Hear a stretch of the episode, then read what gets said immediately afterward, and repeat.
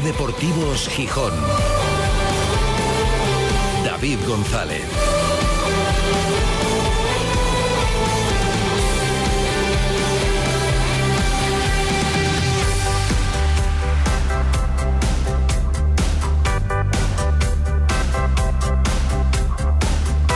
Jueves 15 de febrero de 2024. Buenas tardes, bienvenidas, bienvenidos a Ser Deportivos Gijón.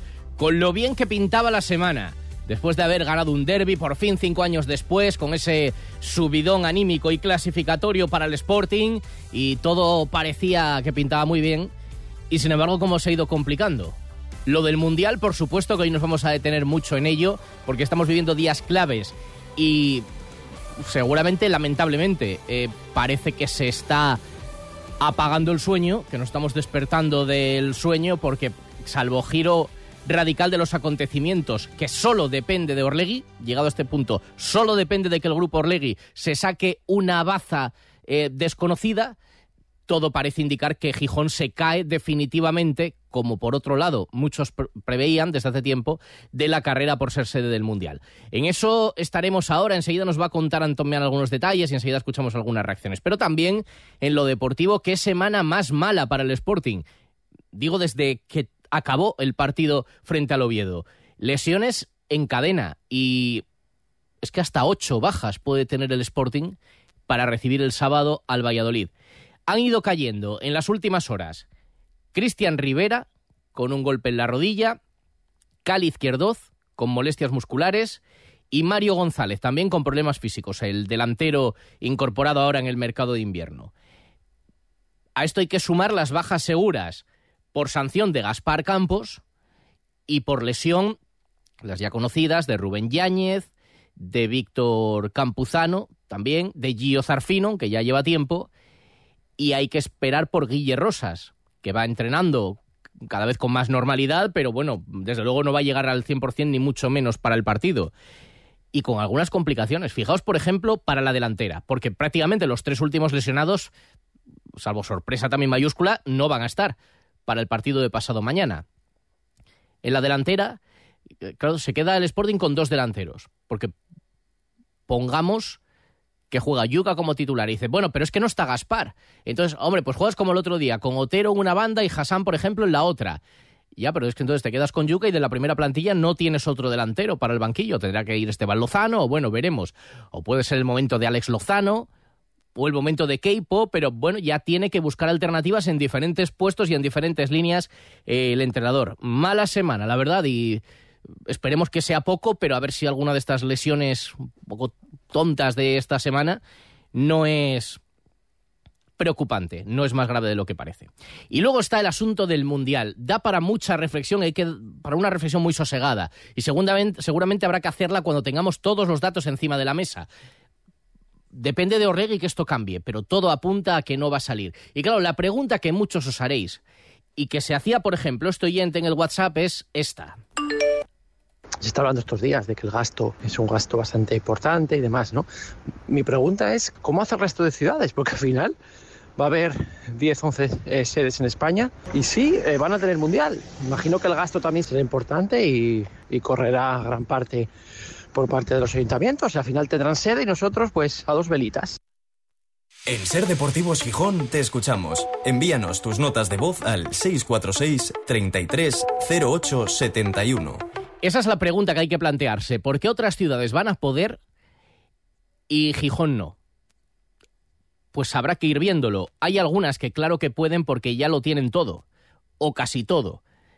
Madrid, Barcelona, Sevilla, Málaga, o por ejemplo Gran Canaria, porque eh, Las Palmas de Gran Canaria. Ayer el presidente de la Federación de Las Palmas decía que ellos en realidad solamente tienen que remodelar el estadio. Aparte de que cuentan con el consenso político, todos a favor, entienden que la inversión es muy asumible, porque claro, hay muchas cosas que Gijón y Asturias no tienen, lamentablemente, y ellos sí tienen.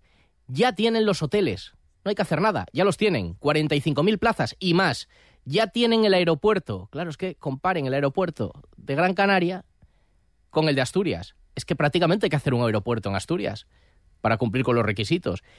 El estadio, bueno, así lo contaba ayer en el larguero, en un informe que hacía nuestro compañero Antón Meana, el presidente de la Federación de Las Palmas. Ahora mismo, con la documentación en la mano y con los requisitos que hay que cumplir, que hay que cumplir, que cumplimos, tenemos toda la documentación ya firmada, todo lo que hay que aportar firmado, estaríamos dentro. Pero vamos, sin ningún género de duda, estaríamos dentro porque nosotros sí que tenemos todo lo que realmente se necesita sin tener que construir nada más que la remodelación del estadio y en la cual el Cabildo de Gran Canaria, a través de su consejero y el presidente, pues ya han dicho que si hacen falta 70, 80, 90, 100 millones, no tienen ningún problema.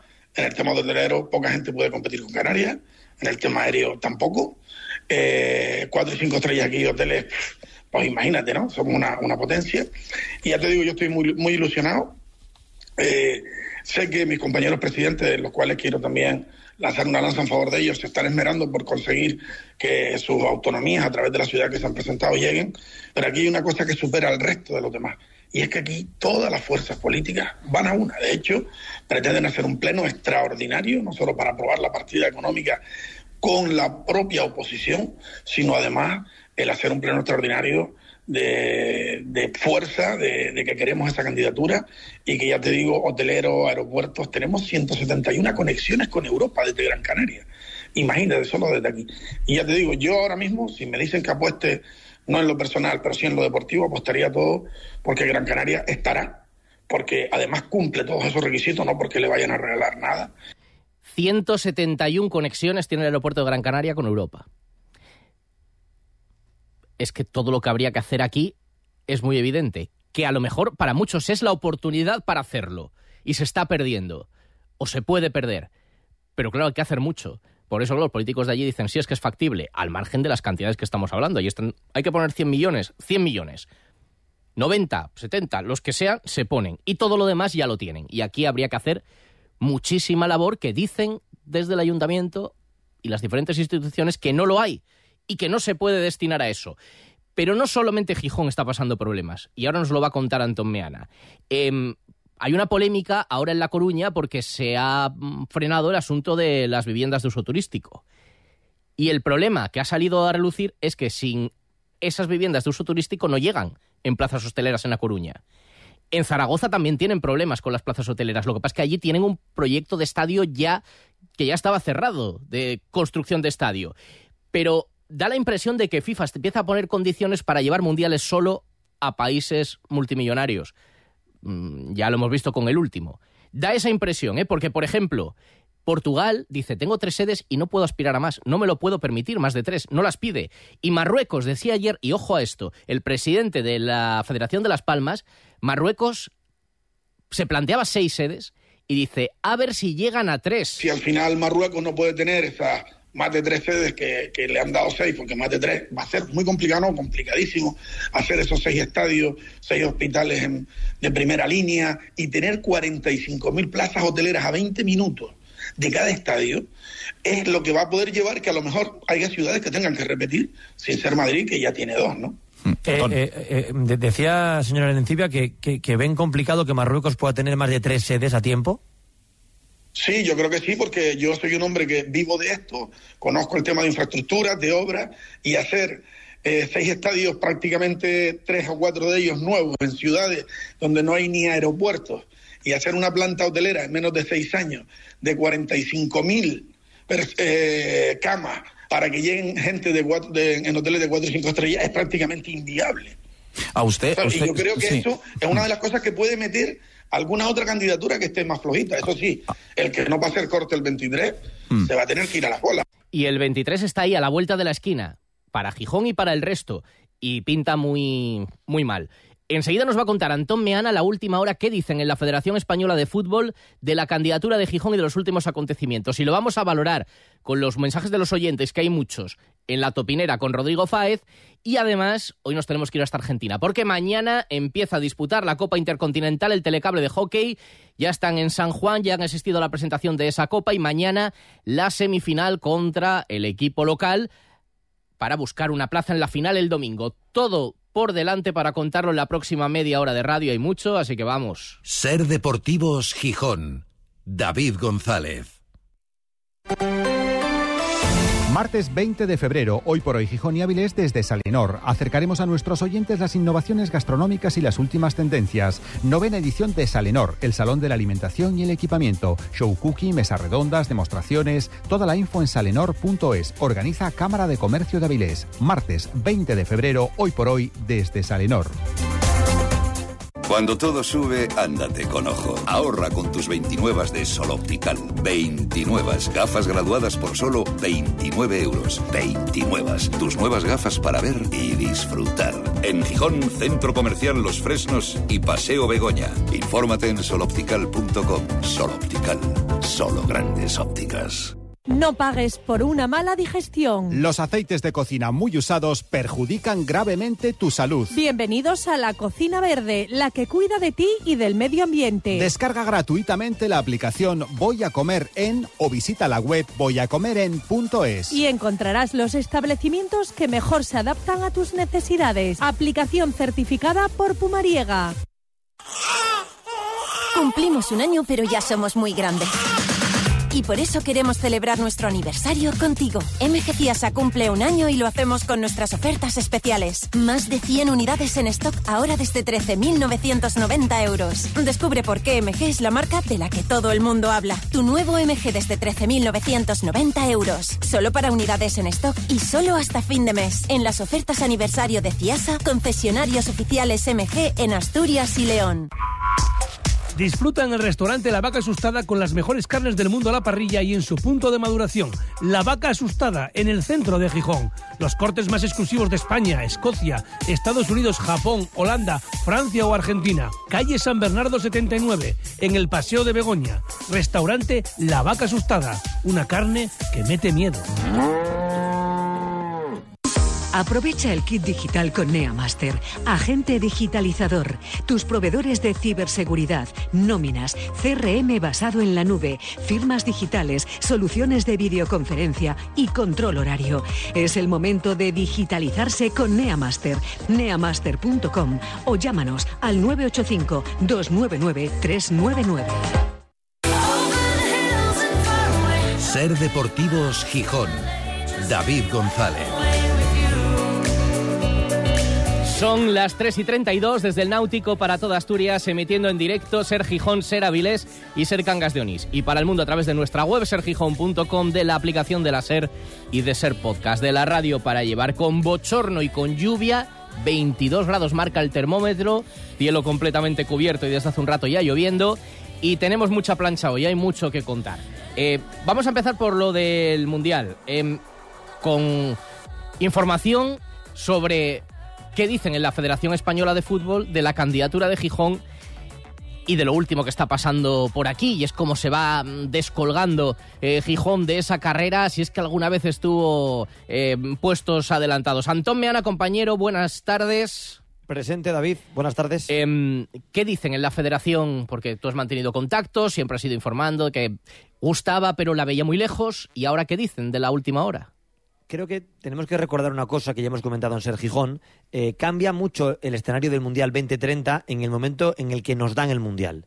Eh, cuando Gijón se suma a la carrera, ¿Mm? cuando el grupo Orlegui da un paso al frente que nadie había querido dar, ni los Fernández, ni el Ayuntamiento, ni el Principado, y dice hay que estar en esta pelea, y Gijón entra en la foto de las 15 sedes, ¿Mm? en ese momento eh, la decisión parecía que iba a ser una decisión electoral de Rubiales.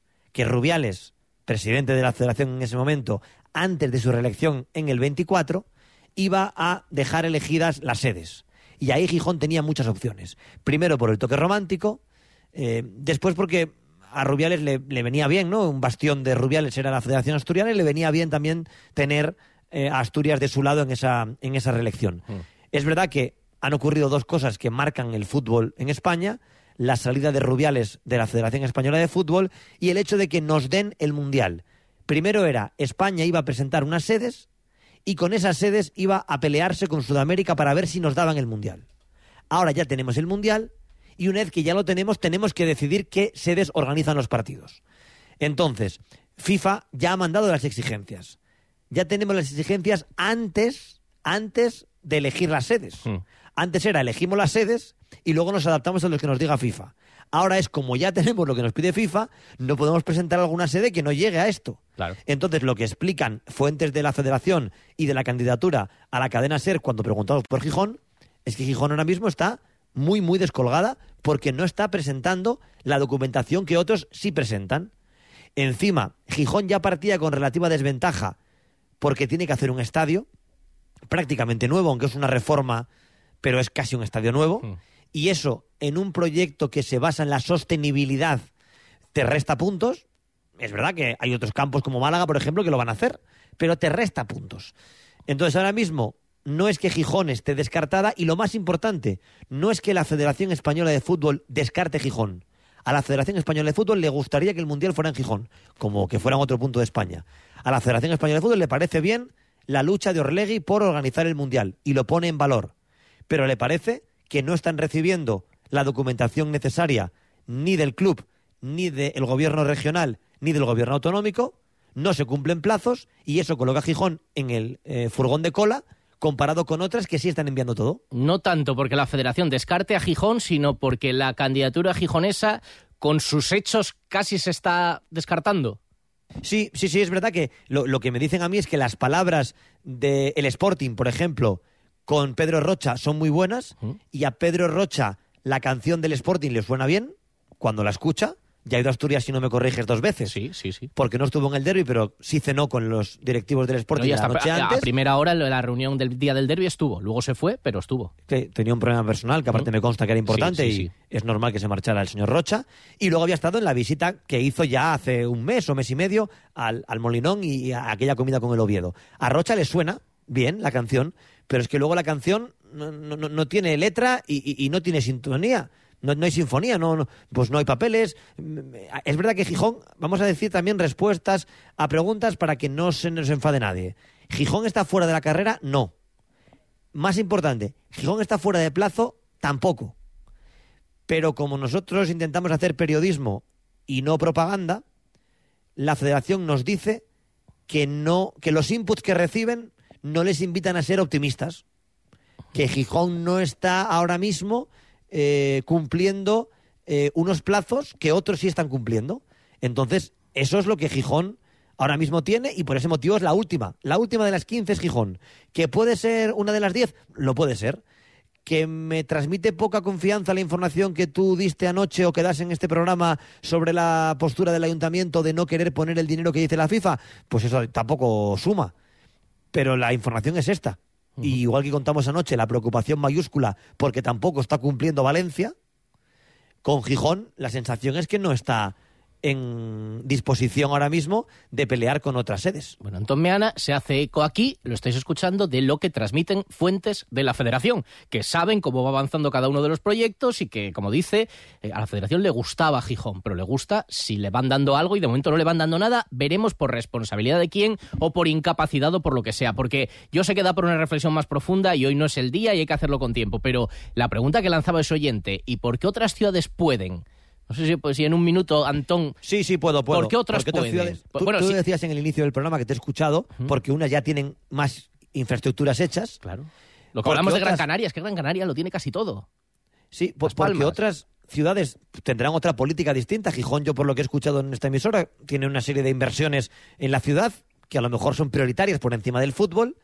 Y luego esto es muy importante. De Gijón también preocupa eh, la capacidad hotelera de hoteles 4 y 5 estrellas que te exigen tener en un radio muy próximo al estadio, eh, el aeropuerto, la conexión con el aeropuerto, incluso los campos de entrenamiento, más allá de mareo, mm, por lo que dicen fuentes consultadas por la cadena SER, eh, esto le pasa a otras sedes también, como por ejemplo a Zaragoza, no presentan los mejores campos, cosa que por ejemplo sí presenta Murcia, que tiene Pinatar Arena, o la Ciudad Deportiva del Cartagena.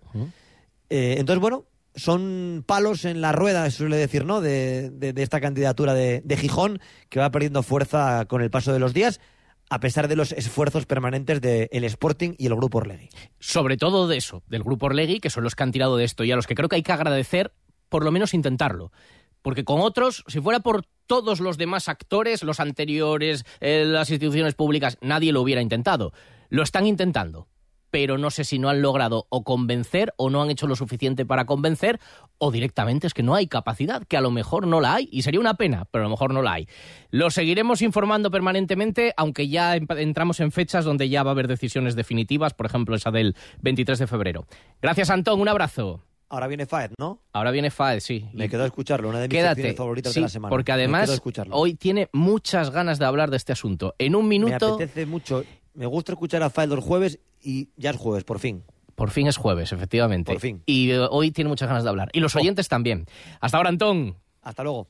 Yo uso Guppy porque es 100% eléctrico. Busco el más cercano, lo uso, lo dejo donde me venga bien y listo. En mi empresa lo usamos para ir al aeropuerto y así me olvido del parking. A mí me soluciona los días. Voy de compras, a la uni, al taller, para la mudanza. Es muy cómodo. Con una app en el móvil lo hago todo. Ya lo usan un montón de gente. Guppy es una idea genial. ¿Y tú qué tipo de Guppy eres? Guppy.es. ¿Tienes móvil? ¿Tienes coche?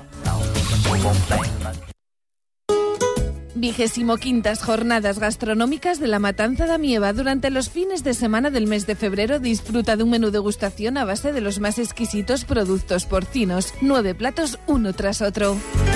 Precios reducidos para niños. Necesario reserva previa. Consulta los establecimientos en la web lasjornadasdelamatanza.com. Jornadas de la Matanza da Mieva. Saboreando Asturias. ¿Sí? Hola Alberto, soy Marisa de Laboral Cucha, ¿cómo estás? Hola, Marisa. Oye, eh, sé que andabas pensando qué hacer con tus ahorros y tenemos algo que te puede encajar. Un depósito con unas condiciones muy interesantes. Ah, claro que sí. Pues me paso ahora mismo. Depósitos Laboral Cucha. Más información en oficinas o laboralcucha.com. En Ser Deportivos Gijón, la topinera de Rodrigo Fáez.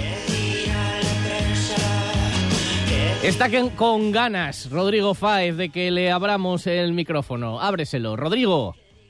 Hombre, menos mal, menos mal, que te pido tiempo hoy y me metes ¿no? un poco más y me metes eh, con las con los usos horarios. Estamos Sí, en sí, el encima ecuador metes al del director- programa. Metes al director de Gijón Ser Deportivos, que es Antón Meana. Ser Deportivos Gijón. todo. Pero ahora comienza Ser Deportivos Orlegui. Bueno, Yo soy de. GSD. ¿Quieres seguir perdiendo el tiempo o quieres ir al grano? No, no, no, no, no. ¿Qué dale, quieres dale, decir? dale. ¿No? ¿Qué quieres No, decir? no, yo no quiero decir. Pregunta que tú eres el presentador de este programa, no el director, porque es Antón Meana es de Madrid, que es el, el que teje las. Efectivamente, las Sigue perdiendo y tiempo y luego dirás que no pudiste decir lo que pensabas de esta No. situación con respecto al Mundial. ¿Qué te parece? ¿Qué hay que hacer? Pues me parece tristísimo, ¿no? Lo que, lo que hay que hacer es que Principado y Ayuntamiento se pongan las pilas. O sea, porque es que me da la sensación de que tú abriste hoy diciendo que el grupo Orlegui es quien tiene la llave. No, no, quien tiene la llave aquí es el Ayuntamiento de Gijón y el Principado de Asturias, que son los que tienen que ponerse las pilas un poco y ver hacia dónde tiene que ir la región y la ciudad en particular. No, O sea, pero las, pilas, alucino, las yo- pilas no, hay que decir las cosas abiertamente. Pides que pongan el dinero, porque solamente FIFA solamente pone dinero, o sea, pide dinero en inversiones, en seguros y en instalaciones. Bueno, FIFA de momento está pidiendo lo mismo que pidió mi generación, es decir, conexiones en un aeropuerto y ciertas cosas mínimas que Asturias no tiene a la hora de orientar precisamente la región al turismo, que es como llevamos tragando unos 10, 15, 20 años.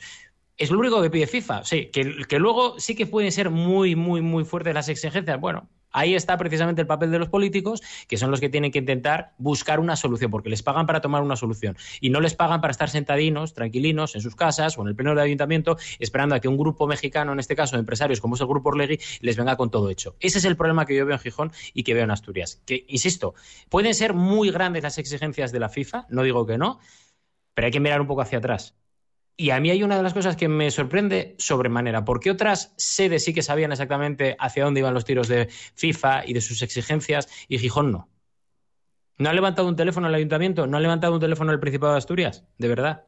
Que se han sorprendido todo un poco viendo lo que es el input, el feedback, etcétera, que estamos leyendo últimamente en las últimas 48 horas sobre estas exigencias. No lo sabían de verdad, que han estado haciendo en los últimos meses respecto a esto. Que por cierto, y una de las claves la dabas tú, David, esto lo pone Orlegui, no lo pone el ayuntamiento como en otras ciudades. O sea, precisamente el ayuntamiento es el primer interesado o el Principado de Asturias en que Asturias 2030 tenga una sede mundialista. Porque recordemos, esto se está orientando desde hace muchos años al turismo y el mundial no es una TP 250, el mundial es el evento deportivo más importante de todo el mundo. Y si esto no le interesa a Gijón o a Asturias, que cierren ya la ciudad y que cierren la región y que pongan ahora mismo un cerrajero ahí en Picos Europa y que no entre absolutamente nadie. Porque si no interesa el mundial en Asturias, tenemos un problema gravísimo. Y tú, Gravísimo. tú tienes la sensación de que ha habido interés de boquilla, pero no real, de las instituciones. No, 100%, 100%, 100%, porque es que FIFA y también el Grupo Orlegui han instalado un debate ahora mismo que me parece súper interesante, que es el debate sin querer, porque lo han hecho sin querer, de hacia dónde tiene que tirar esta región y esta ciudad en particular. O sea, recordemos que ahora mismo los que están mandando en Gijón son los mismos que en su día se cargaron algo que internacionalmente era muy conocido y aplaudido en Gijón, como era el Festival Internacional de Cine. ¿Qué queda en Asturias y en Gijón ahora mismo que nos podamos llevar a la boca y que pueda ser referencia internacional? ¿Qué, queda? Que me lo digan, que me lo digan. ¿Hay alguna joya arquitectónica que digamos, ostras, pues mira, la gente puede venir aquí como reclamo? No.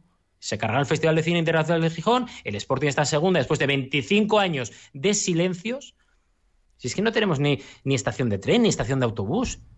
Oye, normal que la FIFA exija ciertas cosas y normal que la gente diga, hombre, claro, es que piden mucho. Pues claro, pero es que lo mismo que pide FIFA lo ha pedido mi generación y la anterior generación y las que han venido por, eh, por detrás.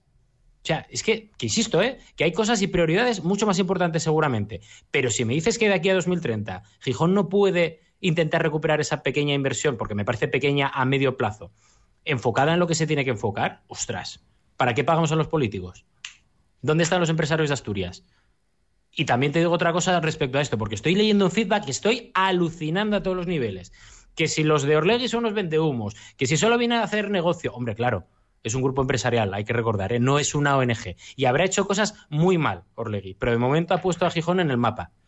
De momento, en el mapa futbolístico europeo lo ha puesto con el tema de las sedes. No, no, son, que otros son no. son los únicos que han intentado tirar de esto. Yo, yo lo que no sé, y eso lo tendrán que contar en su momento, es si han puesto argumentos para que los demás fueran detrás apoyando algo firme o no se les ha presentado nada porque da la impresión de que hasta ahora todo era secreto de sumario. La financiación, sí, la vamos a conseguir, pero es secreto de sumario, no decimos de dónde. No lo saben tampoco los, los políticos. Dice, es que no me puede decir porque, claro, si es un inversor privado, algo querrá cambio. ¿Qué me lo va a decir el último día?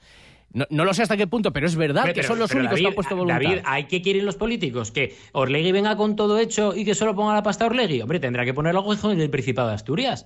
Hombre, ¿qué menos? O sea, si te van a traer un mundial a casa, si tú, sin haberte movido, pues, que- pues que menos que, obviamente, que tengas que poner algo de pasta y que piensen ahora mismo, porque seguramente ellos no han estado en mundiales. Yo sí que he estado en mundiales, he estado en tres mundiales. He estado en Brasil 2014, en Rusia 2018 y en Qatar 2022. Y es increíble la cantidad de gente que puede mover un mundial. Increíble. Normal que pidan plazas de hoteles, normal que te pidan que espabiles con el aeropuerto, normal que te pidan alta velocidad, normal, si es que es normal. Pero es que al final, si tú quieres orientar la región al turismo, tienes que hacer ciertas cosas, porque el mar, la montaña, la playa, también lo tiene Cantabria, también lo tiene Euskadi, también lo tiene Galicia, también lo tienen un montón de países más fuera de, de España, pero tú vas a tener esa opción que puede ser una ventaja respecto al resto de tener una sede mundialista. La cantidad de gente que te viene, y aparte el otro día leía, y además me decepcionó un poco porque la sigo desde hace tiempo y creo que hace cosas muy, muy interesantes, como Laia Suárez, la concejala de Podemos, diciendo que esto era solo una inversión tremenda para tan solo dos partidos.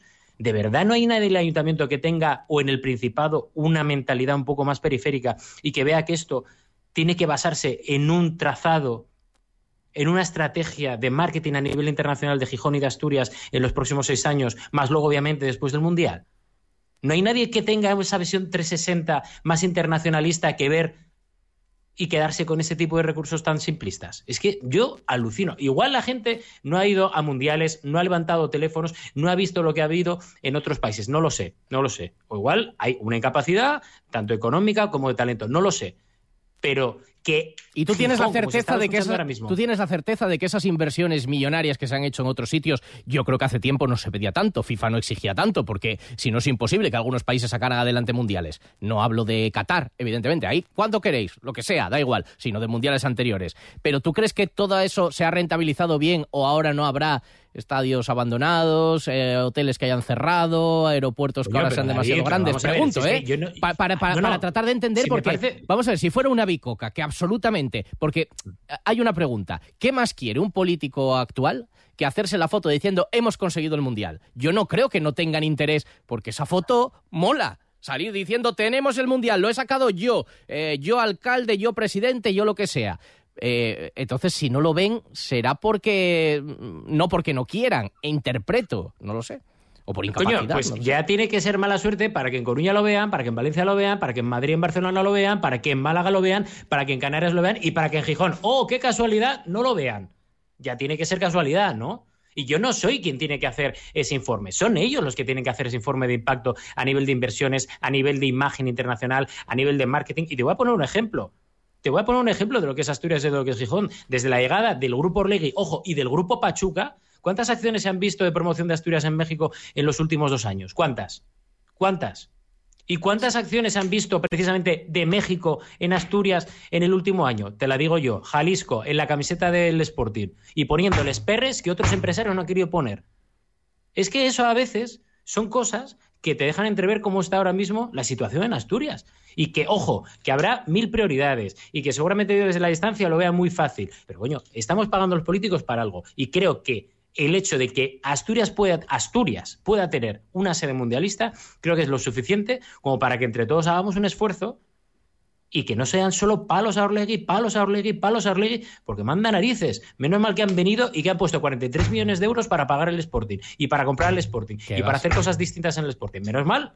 Que vas a romper la mesa, que vas a romper no, la mesa. No es, que, no, es que, no, es que me toca mucho las narices, Sí. por no decir otra cosa, David, que durante 25 años al- al- a los Fernández, sin ir más lejos, que eran los anteriores, no se les dijera nada. ¿eh? Y se les compró mareo, y se les compró las marcas, y no se dijo absolutamente nada, cuando tenían la potestad de hacer ciertas cosas. Y ahora de repente, en menos de dos años, a estos, ah, no, es que quieren hacer negocio. Claro, hombre, que los Fernández eran otra ONG. Venga, hombre, por favor. Por favor. Los oyentes creo que mayoritariamente están en tu línea, desde críticas a los mensajes que lanzaba, pues por ejemplo, otro día el portavoz del equipo de gobierno, Jesús Martínez Salvador, alguno que tira de ironía. Vamos a escuchar algunos mensajes de los oyentes sobre este asunto, que hay muchísimos. Concejal no puede transmitir en una rueda de prensa esa, esa. Parece que ya estamos derrotados. O sea, si tú vas a por algo, tienes que ir con energía, con ganas. Aunque sepas que a lo mejor no puedes ir, pero hasta el momento en el que te elijan o no te elijan, tú tienes que ser el más grande de todos, hombre. El más grande, el mejor, joder, el mejor. Y ya está, de medias tintas, hombre. Luego, pues ya veremos si nos metemos en el lío, si nos eligen o nos echamos atrás. Pero hasta ese momento hay que ir a tope, a tope, con todo. Respondiendo a Meana. Uno, este nuevo Molinón sí gusta a la mayoría de los sportinguistas, pero tienen miedo a desilusionarse si la cosa no sale. Dos, el campo por dentro seguiría siendo casi igual, hasta en tres gradas. Sigue manteniendo su esencia. Tres, queremos un Sporting grande, empecemos por el estadio. Cuatro, es obvio que Orlegui no está aquí por sportinguismo, pero se está mojando y haciendo lo posible. Cinco, os recuerdo que es este estadio o nada. Si no somos sede ya no habría ni concurso, no hay otra opción. 6. Y sí, cruzarse de brazos y poner trabas en vez de ayudar es muy fácil. Mirar trabajar a otros y encima ponerles pegas, muy sencillo. 7. La actitud del Principado del Ayuntamiento debe ser proactiva. Deberían moverse ellos también como si lo hacen en las otras posibles sedes. Y 8. Si hay financiación, habrá sede. Palabras literales dirá Aragorri, y no creo que lo dijera por decir. Algo sabe, hay que luchar. Yo creo que el Molinón está muy bien como está ahora, no hace falta reformar nada ni hacer ningún mundial.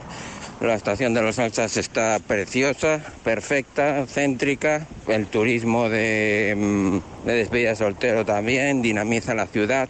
Todo precioso. Yo creo que no hay que hacer nada y que simplemente, oye, si viene alguien a querer ganar dinero, hay que expulsarle rápidamente. No vaya a ser que le vaya bien. Bueno, es un pedazo de debate y gracias a los oyentes por participar. Y fíjate, el derby que dejos nos queda, en primera topinera, post-derby, se gana después de cinco años y no me has dicho nada del derby. Un partido más, ya está. Hay que mirar en, Ahora ya sí, ¿no? en perspectiva y contra el Valladolid, que es donde te juegas de verdad el playoff. Qué seco te has puesto, chico. De No, no, es que- después de no, es que me- me- me ha enfadado todo esto, Ya lo sé, pero disfrutaste, ¿no? Por lo menos el sábado. Sí, hombre, sí, sí, hombre. A ver, cuando el Sporting gana, disfruto. Y encima, cuando te toca fuera de casa, en este caso en Londres, pues disfruté. Sufrí, porque sufrí. pero, pero, oye, tuvimos más ocasiones. eh, el árbitro pitó bien, guste o no. Y el equipo ganó. Por lo cual es que no puedo decir más, porque encima marcó Nacho Méndez. Por lo cual todo, todo salió bien. Así que espero que este fin de semana siga la cosa bien y que la gente siga apoyando y que todo el mundo siga debatiendo, que creo que es muy importante el debate.